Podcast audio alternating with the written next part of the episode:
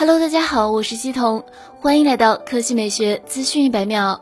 Redmi K40 系列下个月就要发布了，而且有可能成为最便宜的骁龙八八八旗舰机型。一月三十日，卢伟冰在微博创建投票，在线收集 Redmi K40 微博尾巴。从卢伟冰创建的投票来看，目前 Redmi K40 票数最多，其次分别是 Redmi K40 大魔王、Redmi K40 真旗舰、K40 大魔王。投票最少的为 K40 真旗舰。而在网友评论中带来了更多经典的名字，比如 Redmi K40 至尊卢伟冰签名纪念版，K40 干翻小米十一，K40 幺九九九。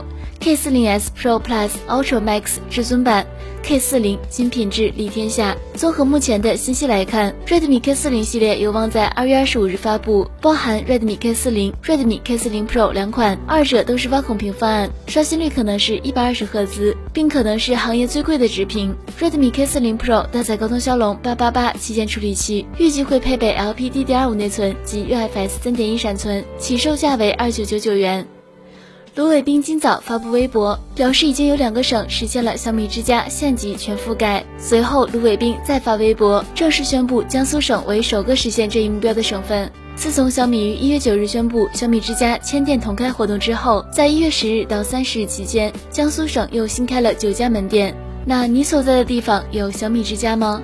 以上就是本期科技美学资讯百秒的全部内容，我们明天再见。